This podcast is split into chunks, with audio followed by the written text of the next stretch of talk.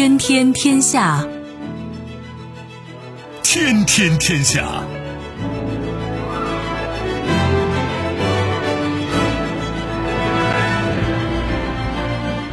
历史穿行者，新闻摆渡人。各位好，我是梦露。您正在选择收听的是《天天天下》，和我一起陪伴大家的还有本节目评论员重阳。世界纷繁复杂，新闻随时发生。今天的《天天天下》，您将听到：改朝换代，舒尔茨宣誓就职德国总理，彻底结束默克尔时代；解铃系铃，中英同意明年适时举行第十一次中英经济财经对话。突如其来。印度国防参谋长夫妇等十三人在军机坠毁事故中身亡。最新表态，美国高官称普京试图重建苏联，普京发言人回应重建苏联已不可能。收听我们的节目，您可以使用收音机，也可以使用手机。欢迎使用即时客户端，也可以选择蜻蜓 FM、企鹅 FM 或者是今日头条，搜索“天天天下”，可以收听节目回放以及其他的相关内容。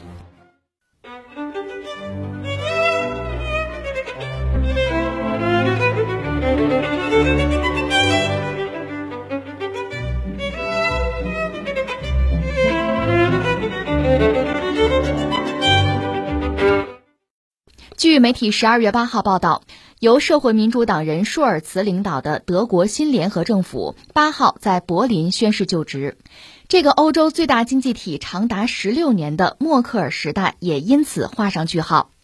联邦议院当天投票选举舒尔茨为总理，随后他前往总统府望景宫接受正式任命，然后回到联邦议院正式宣誓就职。十六名政府部长也遵循了类似程序。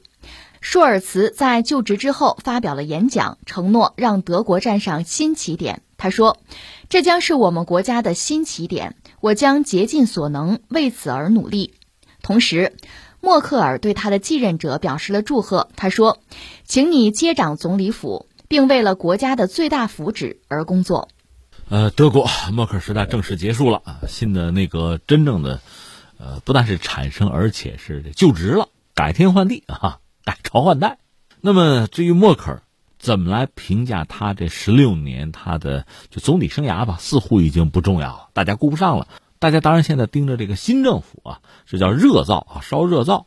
另一方面，我们当然也关注他的对华政策，因为在之前他是三党嘛，凑在一起联合执政。我们前不久也讲了，其实就是涉及到权力啊，政府的这些职位，三党得分呐。你比如社民党拿最大的一块，总理是我的，那舒尔茨是我的。那么绿党也拿了一块，自民党也拿一块，但他们相对要小一点。只不过既然是三党联合执政，那两个党即使派出来的是菜鸟，没有什么执政经验、政治经验，那也得分那个蛋糕啊。而且最后呢，会有一个协议，就三党联合执政，咱们得达成协议。这个协议里边，我们看到它公开了啊，其中在对华政策上被认为是一直以来是最强硬的一次。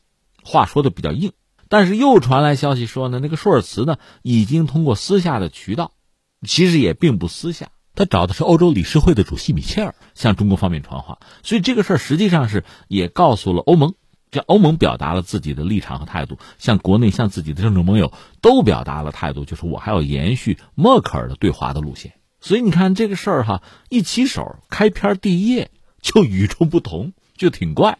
这是我们知道的，在节目里也关注过的事情。那现在确实，人家的这个新内阁上台啊，总理上任，一众高官啊各就各位。那你如果问德国向何处去，或者说德国和中国的关系，这不马上就是建交五十年吗？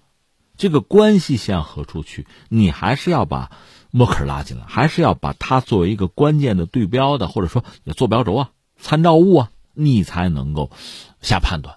你得有个比较嘛。应该说，默克尔本人就很有意思。他本来是东德的，算是苏东阵营那个集团里的一个普通的科研工作者。如果不是苏东巨变，一方面苏联解体，另一方面两德统一，他是不可能走到现在这个位置上来的。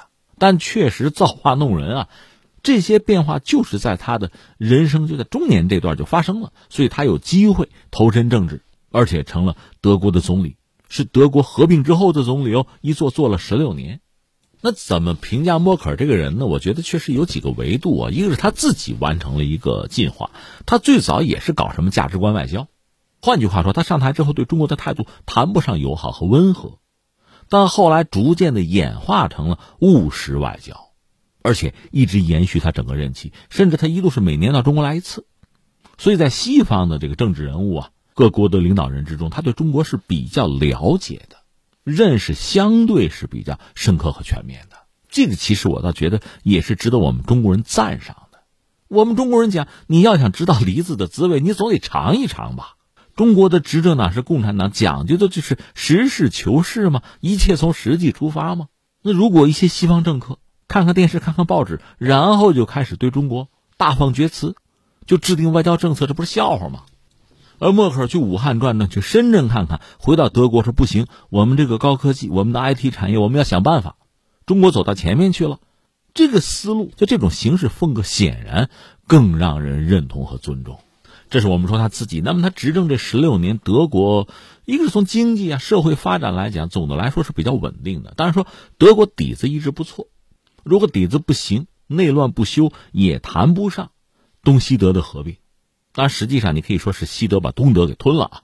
但是不管怎么说，不管采用什么方式吧，你合并之后总要想办法弥合彼此之间的裂痕，拉平之间的差距，形成一种新的平衡吧。应该说默克尔做到了，而且德国的经济，呃，经历了各种考验吧。不管说是金融危机、欧债危机啊、难民潮，呃，包括现在的疫情，总的来说，德国经济在欧盟里表现是相当不错的，堪称领头羊嘛。那么在政治上，在欧盟里，德国还是很关键的角色。而且默克尔和法国的历任领导人，现在就是和马克龙了，形成一个法德的轴心，应该说决定着欧盟的大政方针、内政外交还是比较稳的。再就是和几个大国的关系，和美国也好，俄罗斯也好，中国也好。他拿捏分寸拿捏的是比较到位的。当然，我们知道，就特朗普做美国总统的时候，和德国和默克尔的关系谈不上特别好。就算是比较糟的时候，也没糟到哪里去，反正不是最糟的。默克尔还有这样的手段和能力。当然，他临下台最后的呼吁和焦虑还是疫情。那我们替他说句话，在西方国家里，如果说对疫情的这个控制啊、应对啊，德国显然不是最糟的。这对德国人来讲也算是福气了。那德国本身呢，在就世界历史上，德国这个国家，它真正的诞生呢是十九世纪嘛，一八七零年普法战争之后，一八七一年了，当时普鲁士的国王威廉一世，那是打到了法国的首都啊，是在凡尔赛宫的静厅，在那儿加的冕，是真正意义上的德国才诞生。之前你说有德意志有，但德国是没有的。从那时候开始吧，一个统一的德国。一方面高速发展，另一方面确实也带来很大的麻烦。一战、二战，德国算是策源地啊，那是有罪过的。尤其到二战结束呢，被英法美再加上苏四国给占领，后来就分成东西德。所以德国作为一个二战的战败国，战后国家分裂又分属东西方两大阵营。当然，西德是归属西方阵营，那是为美国马首是瞻的，又是冷战的前线。虽然最后统一了吧，等于说西德把东德给统一了。但说到底，在国际政治之中呢。它的活跃程度是很讲究的。一方面，你比如说，它总的来说在西方阵营跟着美国人走，包括在北约啊啊，甚至在欧盟里边啊，它的这个定位不大可能有改变。但另一方面呢，你比如说在冷战期间，西德也有自己的新东方政策，要和苏联打交道，和中国打交道。另一方面呢，他也对以色列有一种特殊的就安全承诺，因为二战嘛，希特勒杀了六百万犹太人啊，我是要赎罪的。所以特别多次重申对以色列的安全保证，甚至不论青红皂白，无条件的支持以色列。就在国际政治博弈之中啊，这给自己带来很多的麻烦。但不管怎么说，默克尔这十六年，德国在外交上相对是比较成熟的。一方面呢，作为西方阵营的一员，他没有出格，没有像你比如说法国大高乐的法国那样大起大落，他没有，不是大开大合。另一方面呢，他确实也坚持了自己一定的独立性。这样会带领整个欧洲，就欧盟啊，有自己一定的独立性，所谓的战略自主啊，它多少是有一点的。所以你看，我看他下台的时候，有欧洲的媒体把他称作什么呀？欧洲祖母，欧洲祖母的这个概念哈，默克尔不是第一个享用者，第一个享用者是英国的维多利亚女王啊。因为从这个血缘关系上讲，欧洲很多王室，欧洲啊，很多王室，你要论血脉上讲，很多皇帝国王是可以管他叫祖母的。所以你尤其可以把第一次大战欧洲的这个战场看作是这一帮亲戚之间哈一个生死搏杀。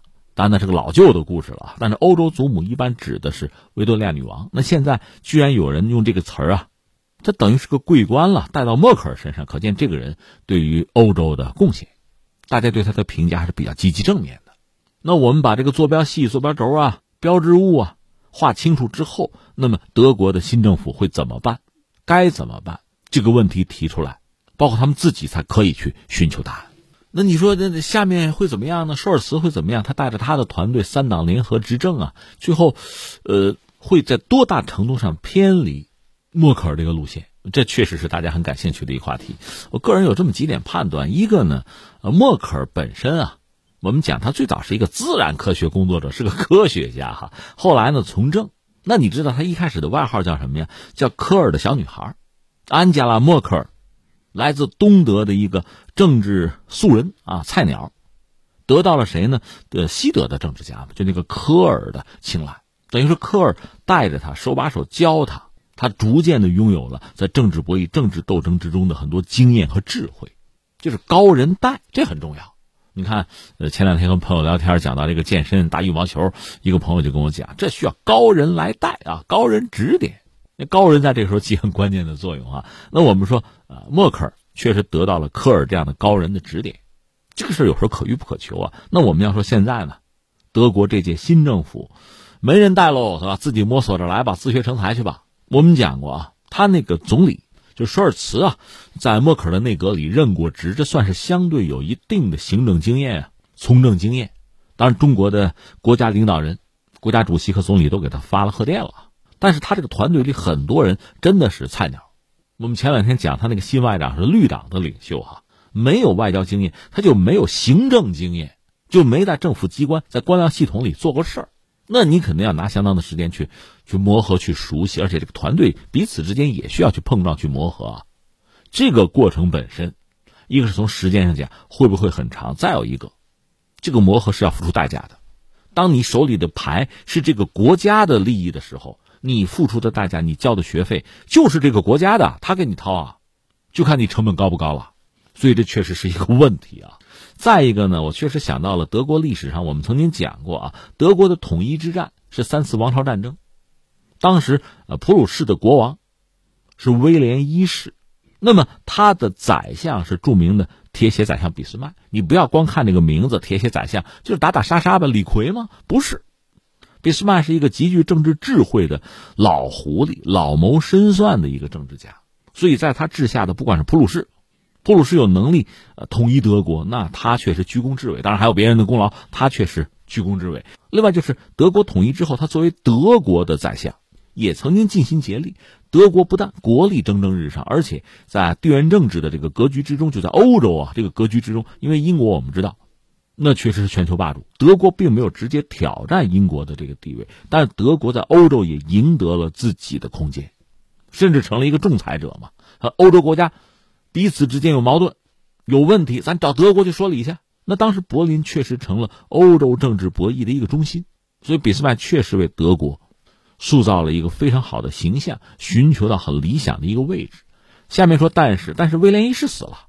威廉一世死了之后，他的儿子腓特烈三世继位，有一百天吧，也死了，说死于喉癌吧。然后是威廉一世的孙子腓特烈三世的儿子叫威廉二世上台。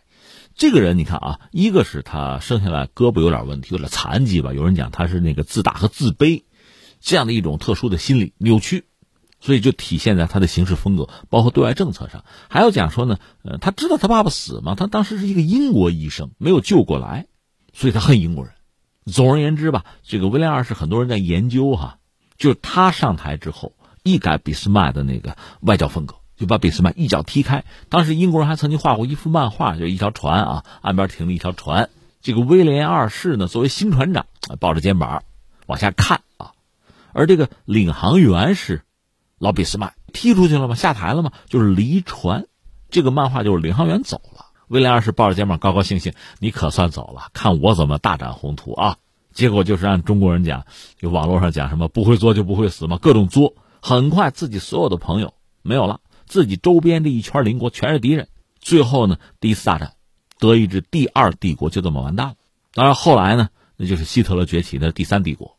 为什么我们讲俾斯麦和威廉二世这个段子、这个故事呢？就是现在你想没想过哈？默克尔他执掌德国十六年，这个德国比较平稳的在发展，应该说他治下的德国很不错，内政外交搞得井井有条吧。他就像那个老俾斯麦一样，他有比较丰富的经验，就在各种困扰、各种混乱之中，德国这条船没有翻，而且嗯跑的也不慢。但是你下船了，下面的新生力量上台。也没有太多的经验，也不需要太多的经验，拿着自己的先人给自己备好的这几张牌，牌是不错的，那确实有可能横冲直撞一番啊。我们看他这个三党联盟拿出来的执政啊，这样一个协议也好，纲领也好吧，就有点这个意思。但是我们也知道，纸上谈兵是一码事真正处理具体问题哈，能力很重要，运气都可能很重要呢。最后结果是唯一的评判标准。所以德国人现在，你说换了领导是吧？现在首先面对疫情，你先解决一下吧，自己国内经济发展解决一下吧。另外，德国要带动整个欧洲啊。另外，你跟法国的关系和英国的关系，这得重新考量一下。然后，大国之间的关系，你比如跟俄罗斯那个北溪二号还要不要搞？是不是彻底就放弃了？和美国的关系到底怎么样？还要不要战略自主啊？这和中国的关系也是其中一个问题。就像我上次说的哈，有可能改弦更张。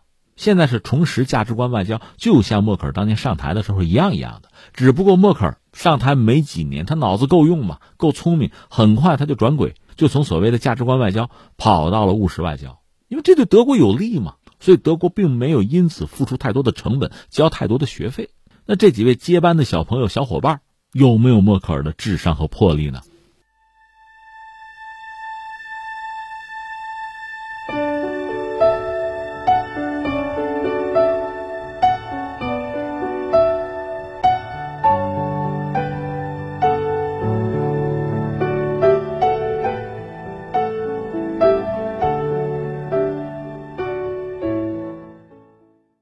十二月七号，国务院副总理、中英经济财经对话中方牵头人胡春华应约与英国财政大臣、对话英方牵头人苏纳克通电话，双方同意明年重启第十一次中英经济财经对话，第十次中英经济财经对话在二零一九年举行。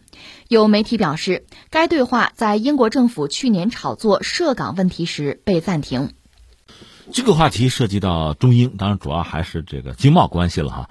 怎么来看这个事儿？咱们聊聊，拿出三个关键词儿了吧。第一个关键词儿呢，你猜我说什么？我觉得是搞笑哈，是搞笑。什么意思呢？你看这个，目前中国和英国之间有一个事儿，就是这个冬奥。你看，人家美国说我要外交抵制，当然说我们支持运动员去啊。所谓外交抵制，就是不派官员来。中国方面说我们也没请啊，对吧？而且美国人这么搞，实际上会把一个难题给出出来，就是说，你美国的运动员一旦夺冠的话，那国旗国歌是不是就免了呀？你不是外交抵制了吗？那运动员算个人身份啊。关键是美国这么做，他得有人跟呢，一帮小兄弟要跟。目前我们看加拿大、呃澳大利亚、呃英国。但是，就算是跟英国人和别人的跟法不一样，你看约翰逊给了一个说法，叫什么呢？叫实际上的外交抵制。那还有不实际的吗？英国人是这么做的，就是说高官啊不去啊，运动员该去去。然后呢，英国的驻华大使要去，所以他给人一个很特别的一个印象，就是手鼠两端嘛，交菜两只船嘛，两头下注吧。美国我不能得罪，我得跟人家外交抵制，我也得外交抵制。但是你说真外交抵制，你驻华大使去干嘛去啊？你这么一做，中国人就满意就感谢你吗？这是英国人的做法，他很搞笑。反正中国人理解不理解的，我得留一手。他给人这么一个印象。这个约翰逊首相呢，确实，你看在之前一系列的就英国承办的一些国际会议上，他是愿意把自己打造成一个就是比较幽默搞笑的角色。虽然可能没人笑，他愿意这么做。可英国现在这个做法本身，你不觉得也有点这个意思吗？这是一个，我觉得搞笑。第二个词儿我要说什么呢？我要说，你又想不到吧？脱欧。其实英国一系列的，包括对华的外交政策，你看哈，它在这几年有一个大幅度的调整和变化。为什么？之前我们聊过，反正我有时候看问题、分析问题，愿意用基本盘的这个思路来看。那基本盘如果没有变，很多事情就政策措施也很难变。英国恰恰是什么呢？基本盘变了，它脱欧了。那脱欧之前，我们就说卡梅伦做英国首相的时候，那时候中英关系有一段大家觉得很美好的时光啊，进入所谓叫什么黄金时代，还有期待叫什么黄金十年的哈。当然最终没那么久哈。那个时候，英国确实和中国建立比较密切的、良好的经贸关系，因为关系好嘛，经贸关系好，在其他领域也多有合作。和今天相比，当年英国的这个外交政策相对也更加独立吧，甚至可以不顾及美国的反对加入亚投行，这让当时中国人都觉得有点意外。另外，它是最大限度的减少了对中国的挑衅行为，所以今天你回望卡梅伦时代的中英关系。它是有比较明晰的战略，就是英国把自己，他明说嘛，把自己要定位成中国进入欧盟的最佳的切入点。英国确实有资格这样讲，一个在欧盟里边，它确实影响力很大。伦敦又是欧洲最主要的金融中心、金融城啊。另外就是英语，大多数中国人，特别中国商人吧，如果说懂外语，首先是英语了。所以做生意的语言障碍比其他很多欧洲国家也要小得多。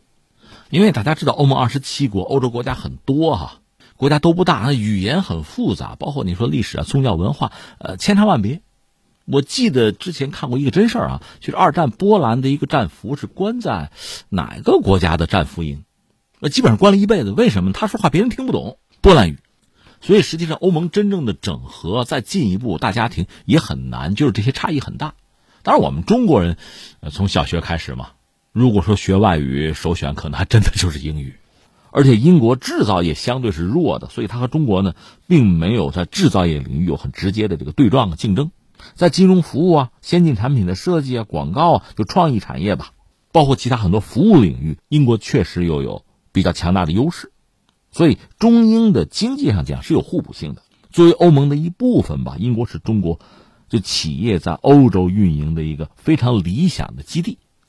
当然，实际上说到中英关系，特别经贸关系啊，也不只局限在卡梅伦时代哈，或者说我们说二十一世纪以来吧，这二十来年吧，中英的就经贸领域的关系发展的确实是非常紧密。你看啊，在一九九九年的时候，中国是英国的第二十六大出口市场，而现在呢，中国是排到第六。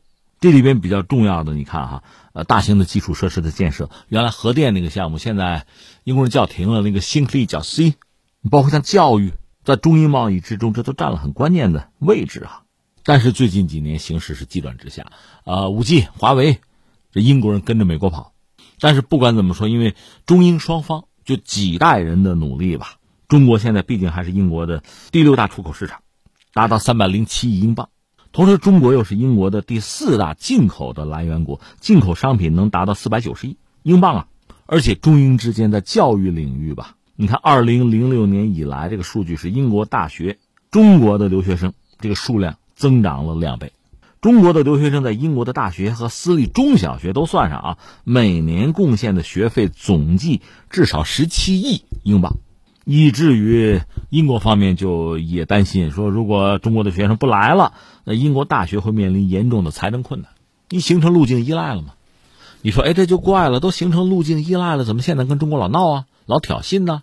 老跟着美国跑啊，这就是刚才我说的这个关键词。其实，脱欧导致了原有格局的变化，或者这样讲吧，你看英国脱欧这么说啊，它脱的越彻底，中英关系的变数就越大。因为以前它是欧盟里边的一个重要的成员，欧盟整体上因为那几个大国就是法国、德国之类的，包括英国，对华的关系比较稳定，在经贸呢相互的依赖，另外在政治上呢这个格局也比较平衡、比较稳定吧。英国又在欧盟里边，所以也被整个欧盟制约着，呃，裹挟着吧。当然，他也推动，他也需要哈，所以对华关系是比较稳定的。但是他现在脱欧，脱欧跟中国没有关系，并不是因为中国怎么样，所以他才脱欧。他只是觉得自己留在欧盟里边占的便宜更少，就是付出的代价更大，所以他要脱欧。但是英国一旦脱欧，它本身的经济体量可很小啊，而且它和欧盟的关系一旦虽然不叫反目成仇啊。但是有点割袍断义的意思啊，就不能借欧盟的力了。那他怎么办？你想也想得到，他肯定是想办法广结善缘啊。那你说跟中国的关系应该好啊？问题是，显然他现在只能更多的是靠美国跟美国。那么在政治上，当然你要交投名状，你要有所表示，就是说基本盘有变化，所以他对华的态度当然也就在调整。只不过英国作为一个老牌帝国主义国家，他脑筋是很活的，他不愿意把棋走死，他不愿意简单的就像澳大利亚那样去站队，他看得很清楚，那种站队损失太大，所以他更愿意脚踩两只船。但是明面上他必须靠着美国，他没得选。只是在这个前提下，怎么样对中国暗送秋波，不要把关系彻底切断，不要损失太大，不要像澳大利亚那么蠢，如此而已。然后我们说第三个关键词就是中英之间的这个财经对话吧，搞过十次了，再搞。现在大家约的是明年吧，时间其实没有定，就二零二二年应该能够中英之间再搞第十一次，第十次对话是在二零一九年，而且说到那个时候吧，双方在这个对话吧。之中，都有诚意，而且呃达成了不错的效果吧？你看第十次对话的成果啊，确保了沪伦通，沪是上海，伦是伦敦啊，沪伦通启动之后的平稳运行，而且呢，中英的债券通这个进行可行性的研究，这都是在金融领域的合作吧？而且这几年随着中国不断扩大金融开放，中英两国在资产管理方面的合作呢，也是有实质性的进展。再有一个值得关注的绿色金融。这个中英在二零一九年就谈了，是有成果的。只不过在约翰逊上台之后，双方的关系发生变化，约翰逊跟着美国跑嘛，各种投名状啊，各种卖身投靠啊，那最后中英关系就遭到了损害。那你想，你跟风美国，对于中国的什么涉港、涉疆、疫情问题，各种指手画脚，而且他单方面的暂停了和中国的多项经济对话，那么两国关系因此走下坡路。年度经济财经对话。还有中英联合贸易和经济委员会，都是英国去年炒作涉港问题之后被暂停。中国有句老话，就是解铃还靠系铃人嘛。而且即使是和美国人打交道，我们也是开清单画红线的，对吧？你跟我谈，先拿出诚意来。所以英国这种做法本身吧，你会觉得挺好玩。就说到底呢，一方面你得让我继续去打压你、批判你、挑剔你、指责你。抹黑你，另一方面呢，哎，贸易还要做，对吧？这个钱我还得挣，那便宜都是你的了，这不是个笑话吗？你问问可能吗？确实，在某一个历史发展阶段，我们和某些国家之间存在所谓的正冷经热，有这样的问题。但所谓事易时移啊，一切都在变化。如今你还想啊政冷经热，在政治上不惜抹黑、挑衅、制造对立，在经济上还想大赚特赚？恐怕这不现实，英国不现实，美国这么做也并不现实吧？英国人也很清楚这一点，所以英国要做的是什么呢？他就是两面下注嘛。一方面必须跟着美国跑，这个大方向、大原则哈不动，不能改；但另一方面，尽可能的要留个后手，开个后门，有条退路。他想做的是这个。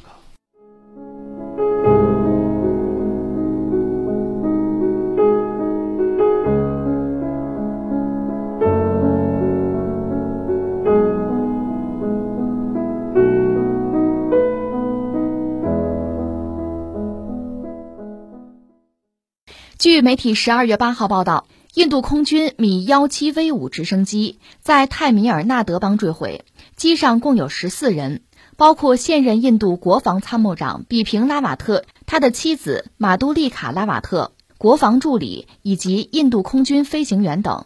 印度空军在其官方推特账号发文确认，现已查明比平拉瓦特及其夫人等共十三人在事故中死亡。印度在二零一九年十二月设国防参谋长一职，比平拉瓦特是印度第一任国防参谋长。二零二零年一月一号正式上任。作为国防参谋长，拉瓦特兼任国防部长与海陆空三军种相关事务的首席军事顾问，负责协调印度海陆空三军所有部队的行动，特别是还负责与政府协调国防技术和武器的采购问题。这个事儿，很多朋友说让我们关注一下，我们就这个从善如流关注一下。其实，呃，俄罗斯和印度就刚刚有一次这个元首的见面，就是普京的闪电式的出访印度，双方签了一系列大单。大单我看了看，还是军火的居多。呃，比较耐人寻味的是，签是签了啊，那怎么结算呀？不用美元啊，不用美元结算。印度这回恐怕还真是要让美国不爽了。按说印度买了俄罗斯的 S 四百防空导弹，美国是应该制裁的啊。印度难得应了一回啊，但是翻回来说这次这个事儿吧，我们也说几个关键词吧。一个词呢，这个词儿大家可能比较陌生，它叫做国防参谋长，而且它是新设的一个职务，二零一九年才设，二零一九年十二月设的国防部参谋长这个职务，而这位就是罹难的拉瓦特，还是他的第一任国防参谋长。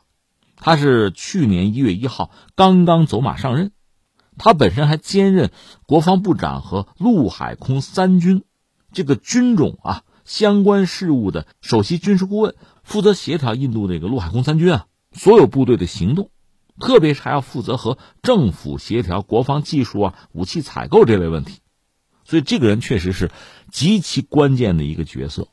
你听明白没有？印度军方和政府之间，这是一个关键的节点。印度三军，他又是一个关键的节点。他自己也说：“说我这个角色，国防参谋长啊，我的职责就是使印度三军联合起来，并作为一个团队来工作。”结果他摔了。这国防参谋长这个位置如此重要，他在这个位置上就干了不到两年嘛，就这么完了。这是一个关键词，就他这个职位很特殊啊，很重要。他这样一玩，那么作为印度军队，印度军队和政府之间这个协调啊，那是不是一下子就会出问题？那这个位置还需要紧急再补上一个人啊，这个我们就围观就是了。再有一个关键词就是他那个飞机怎么回事？现在不知道，反正是坠毁了。飞机呢叫做米十七 V 五，V 是英文字母 V 啊，V 五这是一个型号。这个飞机你要从根儿上讲呢，可以追到苏联时代的米八。米八后来进化到米十七，米十七 V 五是其中一个型号。当然，这个进化的过程很漫长啊，涉及到型号很多，还有米幺七幺什么的。那么中国呢？呃，买过米幺七幺啊，啊，米十七 V 五都买过，军民用都有，这个不是什么秘密，公开的很。印度也是这个样子，就这个飞机他们买过，他们是在二零零八年第一次买这个米十七 V 五，买了八十架，花了十三点四亿美元，之后还追加过。应该说，苏联时代的那个直升机，大家对苏式武器的印象不都什么傻大黑粗嘛？呃，最早的米八，北约给起个外号叫河马，你看那块儿比较大，好吧？那北约挺懒，一直到现在什么米十七 V 五的外号都给叫河马，只不过后边缀一个英文字母哈，表现它的这个差异和不同啊。这个飞机本身呢，其实相对可靠，当然你要说苏俄的武器质量不高哈。寿命短，你愿意这样说也行。但是这款直升机总的来说是比较可靠，另外它比较便宜。印度的直升机工业呢相当不发达，造出来过直升机，甚至还成功的外销过，但是基本上摔光了。中国的直升机工业呢比印度当然要强。那总的来说，我们现在从轻型到重型直升机啊，基本上我们能自己搞，但是产能相对有限，所以你买一些东西很正常。尤其是米十七这个系列相对是比较便宜。就军民用起来通用嘛，好用，而且不管是军方还是这个民用吧，那驾驶员对这个飞机是比较熟悉的，所以我们也好，印度也好，确实有大量的这个米十七，包括米十七 V 五在使用。但是至于他摔的这架飞机是什么原因，比如气候原因啊，或者飞机维护出了问题，驾驶员操作不当等等，这个现在恐怕猜都没有办法猜。一般说来，作为军方的高官，包括他夫人也在飞机上啊，那这样一架飞机带有专机的性质。你从飞行员到维护不应该太差劲儿，那是不是？比如说在山区遇到这个恶劣的气候了，那天气原因啊等等，或者还是有其他的什么因素，甚至阴谋，这个只能是等他们自己调查的结果。这是一个关键词儿。你看，我们说了这个职位，说了这个飞机，哈，最后还要说到回到这个人，就是拉瓦特。拉瓦特他是六十三岁啊，今年。他算是军人世家，他爸爸做过陆军中将，他是从军校毕业，然后就在他爸爸麾下那个军队里服役。他一开始从少尉做起吧。一九八七年的时候，中印曾经有边界对峙，在对峙的时候呢，他曾经是给部署到边境一线。那确实战争有可能爆发呀。在二零一五年，曾经有一个事情，就是印度有十八名士兵吧，在曼尼布尔西部遭到伏击。当时拉瓦特作为中将吧，亲自指挥自己的军队是越境跑到缅甸那边，到缅甸境内打击这个所谓分离组织，比较强硬吧。之后呢，就一路就平步青云，到二零一六年呢，做到过印度的南方战区的司令官。陆军的副参谋长，之后又做到陆军的参谋长。另外，他和印度人民党过从甚密，以至于很多媒体呢就批评人民党，也骂他，就说你你军人啊，不要干预政治啊，离政治要远一点。而他本人确实是一个所谓军队政治化的一个典型。这位拉瓦特，我特别强调他自己的这个简历是什么意思？你看他是陆军出身啊，这可有用，因为你看他现在的位置是什么呢？是国防参谋长啊。在二零一九年底，印度也搞军改，你看中国搞了军改，俄罗斯、美国其实大家都在搞军改，印度也在搞。印度也要推动三军现代化吗？考虑三军怎么协同作战，那个能力怎么提升啊？促进三军的融合，所以是莫迪政府吧，推动军改。想搞顶层设计，要完善军队建设体系吧？设了这个国防参谋长这个职位，一方面我们不是说吗？你这个军方和政府之间的这个关系需要梳理。印度武装，你印度军队就这个武装部队可以纳入政府体系，充分参与决策。另外呢，促进军事指挥部之间的联合行动，这不三军吗？而且这个印度三军吧。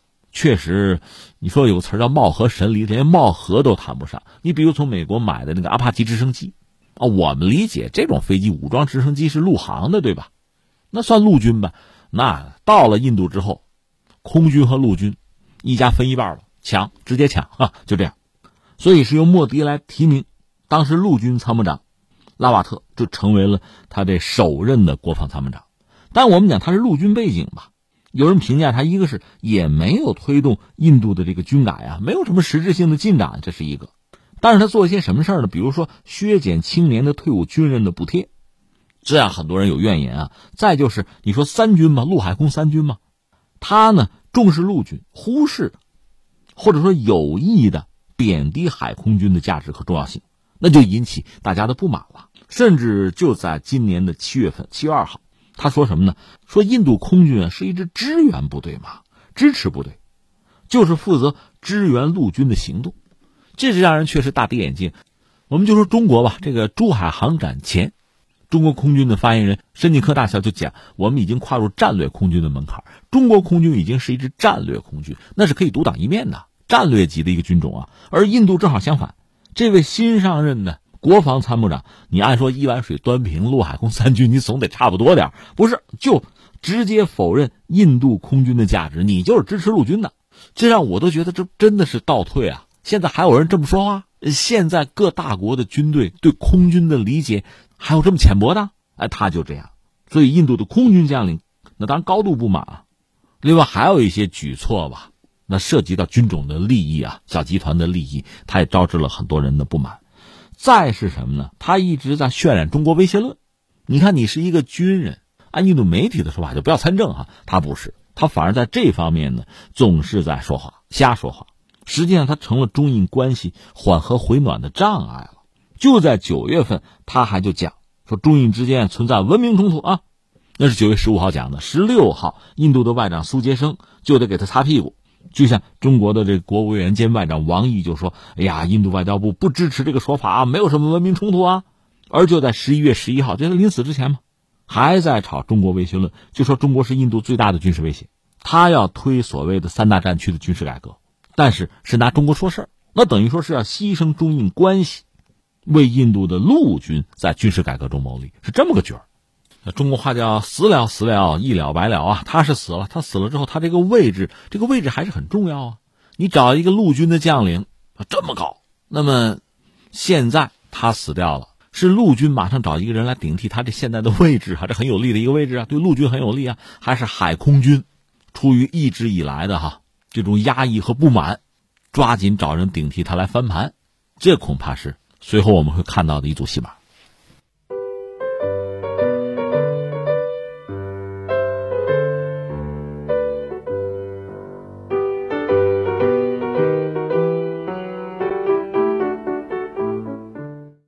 当地时间十二月七号，美国参议院外交关系委员会举行会议。美国副国务卿纽兰等人在会议期间宣称，担心普京和俄罗斯政府可能会努力重建苏联。不过，俄罗斯总统发言人佩斯科夫八号就纽兰等美国政客的相关言论回应称，重建苏联已经不可能了。美国参议院外交委员会七号在美国首都华盛顿举行会议，第二次出任该委员会主席的民主党议员梅嫩德斯主持会议时声称，普京显然想要重建苏联，扩大俄罗斯的边界。以美国副国务卿身份出席这次会议的纽兰在会上被问及美国的对俄政策，包括如果俄罗斯入侵乌克兰，美方将采取的措施。俄罗斯在能源领域的相关问题等，纽兰在会上反复强调，普京希望重建苏联。目前的俄美关系非常引人关注，特别是两国元首也见了面，但是我们也判断说，这见面归见面，不影响两国关系变得更糟，也不影响区域啊，就地缘政治环境变得更糟。在这个背景之下，我们再来看这条新闻，就颇多的感慨，就让人觉得是什么呢？哈，有恍然大悟之感吧。你看啊，就是人和人的想法差异是非常大的，一个人对另一个人的理解和判断，它往往带有自身的主观的色彩，就是你自己的见识啊、你的经验、你的这个学识啊、你的认知啊、你对对方的判断，这里边是有因果联系的。说白了，你是个什么人，就决定了你怎么判断对方的想法。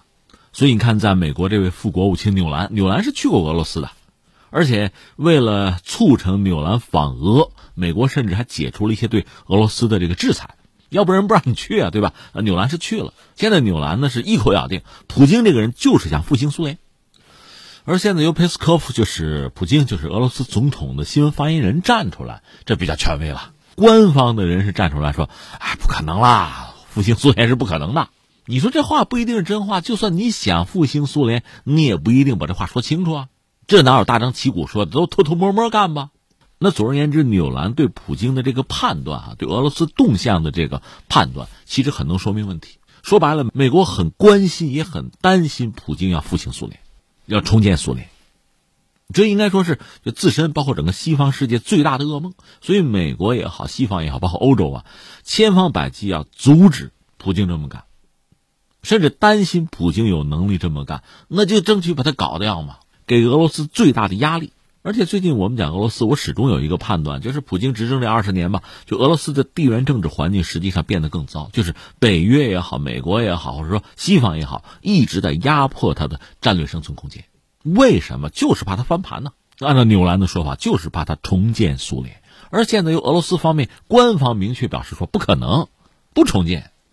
那怎么来理解这件事儿呢？普京啊，俄罗斯是不是真的打算啊重建苏联，暗度陈仓？美国是不是一针见血把事儿挑明？很容易我们就想起一般啊，传说普京讲过这样一番话：忘记苏联的人没有良心啊，想回到苏联的人没有头脑。那一般说来，这话是普京说的，普京确实说过，但实际上有人去考证说这话哈，最早一九九四年就出现，就在俄罗斯啊。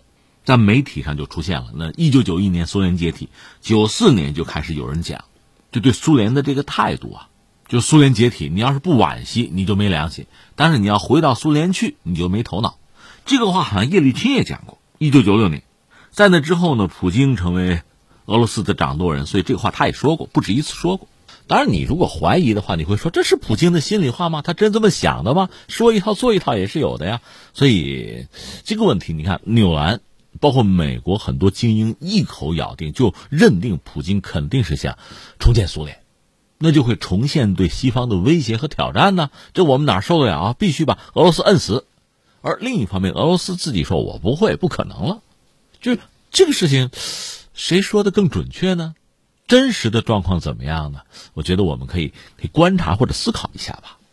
那每个人思考这个问题都有自己的套路，或者说。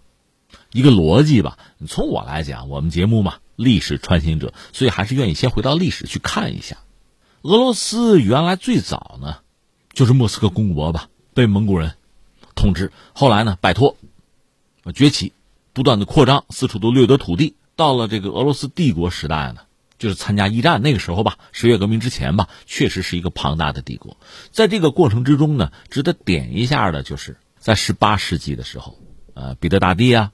叶卡捷琳娜二世啊，这些俄国沙皇开疆拓土，而且推动俄罗斯进行改革，这是俄罗斯真正的崛起。但即使是崛起了吧，这个国家总的来说和西方比还是落后的，而且它确实向西方学习，它也可以算作西方，因为它主要的重心是在欧洲，它也可以说是西方的学生。但是从文明程度上来讲，从工业化的能力啊，从国家的实力来讲，和欧洲国家不可同日而语，还是落后。但落后又怎样？毕竟这个国家呢，土地广袤，战略纵深极大，所以你看，当年拿破仑崛起之后，可以横扫整个欧洲。因为那些欧洲国家没有多大，所以法国呢是一流强国，在欧洲大陆啊。那这个时候，拿破仑最主要的敌人是英国，英国不听话，但是呢，隔着一道海峡，你又很难拿他怎么样。那怎么办呢？封锁他，欧洲大陆的国家不许和他做生意。你想想，特朗普哈，有点类似是吧？但是大家不听他的呀，尤其是沙俄。所以从拿破仑这个角度讲，把沙俄搞掉嘛，早晚也要搞掉他。再加上当时奥地利一直在怂恿拿破仑入侵沙俄。因为奥地利呢被拿破仑欺负的不行，也没有办法。当时他首相是梅特涅嘛，当时是两招，一招呢就是把自己一个公主嫁给拿破仑，那无形之中我们成了你老丈人了，对吧？那你别欺负我。另外呢还要削弱拿破仑。当时在整个欧洲算来算去，真有能力削弱拿破仑的就是沙俄，因为块头太大嘛。最后呢，拿破仑在沙俄冰天雪地啊，大败亏输啊。实际上就一蹶不振了。在这个状况下，反法同盟一怒劲儿就把他推倒了。当然后来他有什么复辟呀，什么百日王朝，最终就没能真正翻盘。而翻回来，沙皇俄国成了拯救欧洲的救星啊，欧洲警察呀。甚至沙皇的军队可以跑到巴黎去阅兵。但是那帮军官贵族到了巴黎之后，发现自己这个国家的文明程度远不如巴黎，呃，不如法国，不如呃那老列强那些欧洲国家高啊。这样还促成了十二月党人在沙俄的革命，当然也没有成功啊。总之，这个事情一方面呢，让西方看到沙俄这个力量啊深不可测呀，恐惧啊，提防啊；另一方面呢，让沙俄也看到了自己和呃当时西方的工业国发达国家的差距。那么沙皇的这个统治，俄罗斯当时农奴制这个制度太落后，所以就革命。那最终到了一次大战。沙俄没有等把这个战争打完，自己就崩溃了。布尔什维克上台，然后建立苏联。所以我们有一个问题需要提出来：什么是苏联？苏联实际上是在沙俄四处征战抢得的大片的土地这个版图上建立的一个社会主义国家。它的制度是社会主义的，它的执政党是苏共，这是苏联。而且苏联是完成了沙俄一直想做没有做成的事情，就是工业化。什么叫工业化？苏联解体之后，我们不知道那个黑海造船厂一个老厂长叫马克洛夫，中国很多军迷很熟悉他，熟悉他说的一句话。当时呢，黑海造船厂那个瓦良格号啊，完工了百分之七十，所以俄罗斯说能不能把这个船造完啊？我哪怕给点钱，你把它给我造出来行不行？这个老厂长马赫洛夫说不行，他说瓦良格号永远不可能再完工了。大家问他说你究竟还需要什么呢？你需要条件给你凑吗？马赫洛夫的回答是这样的：说需要国家计划委员会、军事工业委员会和九个国防工业部、六百个相关专业、八千家配套厂家以及二十万以上的技术人才。总之，需要一个伟大的国家才能够完成它。只有伟大的强国才能建造它，而这个强国已经不复存在。你想，所谓工业工业化，它是一个系统、一个生态，是一个大体系啊。真的，这个国家崩盘了，你这个体系崩溃了，你说重建它难度非常大。所以俄罗斯到现在也没有完成再工业化。美国又怎样？它的产业空心化之后，现在说能不能再工业化，它也没有完成，完成不了。翻回来接着说苏联，苏联呢是全球第一个社会主义国家，是一个伟大的试验吧。那既然是试验，就有可能走错路。你现在翻回头去看苏联，确实有很多问题。一个是什么呢？你想，苏联它继承的是沙俄，就是俄罗斯帝国的那个版图啊。而这个版图是怎么来的？是大量的征伐、大量的征服、掠夺。那对于苏联来讲，你这个国家怎么解决好你这个版图上的诸民族之间的关系？你的民族政策不能出问题，它恰恰在这方面出了问题。所以在苏联解体之前，在苏联内部各个加盟共和国之间，各种不睦、各种争夺早就已经开始了。而在苏联之外，苏联和中东欧一些国家吧，就自己的邻国，其实苏东集团内部吧，因为历史的积怨，很多国家对苏联本身，甚至现在对俄罗斯本身，也存在着巨大的恐惧和警惕，这是历史记忆使然啊。另外呢，苏联拼命工业化，它只能通过压榨农业的方式来解决。所以说，它工农业的这个协调这个关系问题就没能搞好。另外，你看斯大林当年判断说，就是我们社会主义国家和资本主义国家，它不可能长期并存的，那是要决一死战的，都是要在这个残酷的战争中要接受考验的，那就要发展重工业、军火工业，它轻重工业之间比例不协调、不均衡。这个打仗没有问题，坚持几年打下来没有问题。二战苏联确实打赢了，但是之后呢，你还不协调吗？那么一直到苏联解体，这个问题也没有解决。另外，从政治上讲啊。你比如赫鲁晓夫那个苏共二十大全面否定斯大林，当然赫鲁晓夫有他的考量啊。可你想过没有？斯大林本身虽然是一个人啊，一个人物，但他实际上是苏共的一个代表，是一个 logo。你把他否定了，把苏共的合法性、合理性其实也给稀释掉了。所以你哪怕是三七开，你这种彻底的否定，实际上是为未来苏共的衰落、苏联的崩溃，等于说埋下了一颗定时炸弹。今天我们倒不是要综述这个东西，只是说这是当时苏联的状况。什么是苏联？你说普京要复兴苏联、重建苏联，重建什么？达到哪几个标准就算重建苏联了？刚才我们说，不管是俄罗斯媒体，还是叶利钦，还是普京，大约都说过这句话啊。你要忘记苏联，那你没有良心。因为苏联毕竟是一个庞大的国家，它给民众提供了基本的安全啊、保障啊，提供了对这个国家的信心。提供了这个国家的荣耀、实力和话语权。那当时是和整个资本主义世界并驾齐驱的。你想，赫鲁晓夫当年就戳着尼克松的胸口：“我们要埋葬你们。”就这样。而即使在苏联解体之后，俄罗斯也是继承了苏联的衣钵，不管是经济的还是国际政治地位等等吧。所以，如果没有苏联，哪有俄罗斯的今天呢？你忘记苏联，当然你就没有良心。那下面一句话是最耐人寻味，就是说你要重回到苏联，你没有头脑。说到底不现实，为什么？因为你看啊，普京本身他是一个民族主义者，毫无疑问。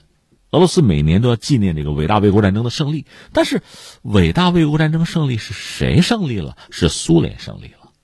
而苏联的所有的加盟共和国，既有俄罗斯，还有乌克兰呢，还有白俄罗斯呢，就大家一起胜利了。那如果没有苏联，没有这种统一的意识形态、统一的国家制度、统一的苏共的领导，这个胜利是无从谈起的。但是你看，他纪念卫国战争哈，这个仪式上其实没有斯大林啊，没有苏共啊，没有列宁啊，并没有他们的位置。所以实际上，普京作为一个民族主义者，或者说俄罗斯的大多数人，当然希望俄罗斯能够重新拥有苏联的力量啊，综合国力、话语权、国际地位、荣耀。但是你要不要回到苏联的那个制度、那个执政党？就这些东西你要不要？他们未必想要。就是说，他的经营层啊、统治层啊、管理层啊，他的寡头想回去吗？恐怕他们并不想回去。所以你看这个问题很有意思。从俄罗斯来讲，哈，你现在的俄罗斯真要是想拥有苏联的那个荣耀、话语权啊、国际地位啊，你是不是还回到当时的社会制度去？如果没有这套东西，你怎么可能拥有苏联那样的力量？把苏联这段历史砍掉啊，就是十月革命之前。沙俄也是一个很庞大的国家，但它确实谈不上强大。他打败拿破仑不是因为他的军力多么强，武器多先进，是因为老天爷帮忙。冷，日俄战争他连日本也没有打过。第一次大战不要说二战，一次大战没等打完，这俄罗斯帝国就已经崩盘了。这是当年真实的俄罗斯啊！所以没有苏联，没有他这个呃苏式的啊社会主义的制度，苏共的领导，俄罗斯的强大是不可想象的。所以你把这个因果链理清楚啊！那如果你不想回到当年的那个制度，不想由当年的执政党来领导，不想是当年那样一个状况啊，你想得到他的那个荣耀啊、力量啊，你怎么得到？或者说你就得不到。所以，呃，佩斯科夫就俄罗斯总统发言人，他这个话就，苏联回不去了，重建不成了。这个话其实我理解是一句实话，是真话，是心里话。那翻回来，我们从美国这个角度来看。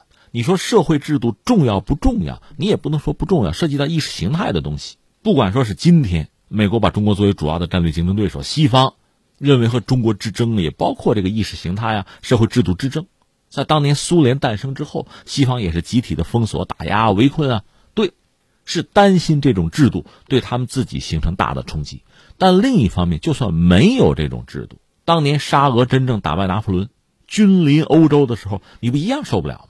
所以它不完全是个意识形态的问题，只要你形成对我的威胁，影响到我现在在金字塔顶端的位置了，我就接受不了，我就必须打压你。这个和制度没有关系。那纽兰的这番表述，就是说普京啊，我认定你，你就是要恢复苏联，要重建苏联。这话什么意思呢？我就觉得一个呢，你可以把它理解成心里话。那西方最担心的就是苏联被重建，重新回到当年对西方咄咄逼人、形成巨大威胁、威慑的那个时代，实在是接受不了，受不了了。另外，确实也就是表达了一种忧虑，就是普京向左转，很担心这个。当然，再也可能带有离间的意思吧，就是说在俄罗斯。俄罗斯目前的这个经济结构，你看，其实寡头也起着关键的作用啊。它毕竟是这种资本主义式的。普京要重建苏联，要搞社会主义，你们接受吗？你们受得了吗？你也可以理解呢，他是有这种挑拨的意思在里边吧。但总而言之，一句话，美国也好，西方也好，他们很适应或者习惯于现在这样一种所谓的国际秩序，就金字塔结构，我在上面，在顶端拿到最大的利益，最好是稳定的，最好你们都不要动，不要发展。不要挑战，这一点是毫无疑问的。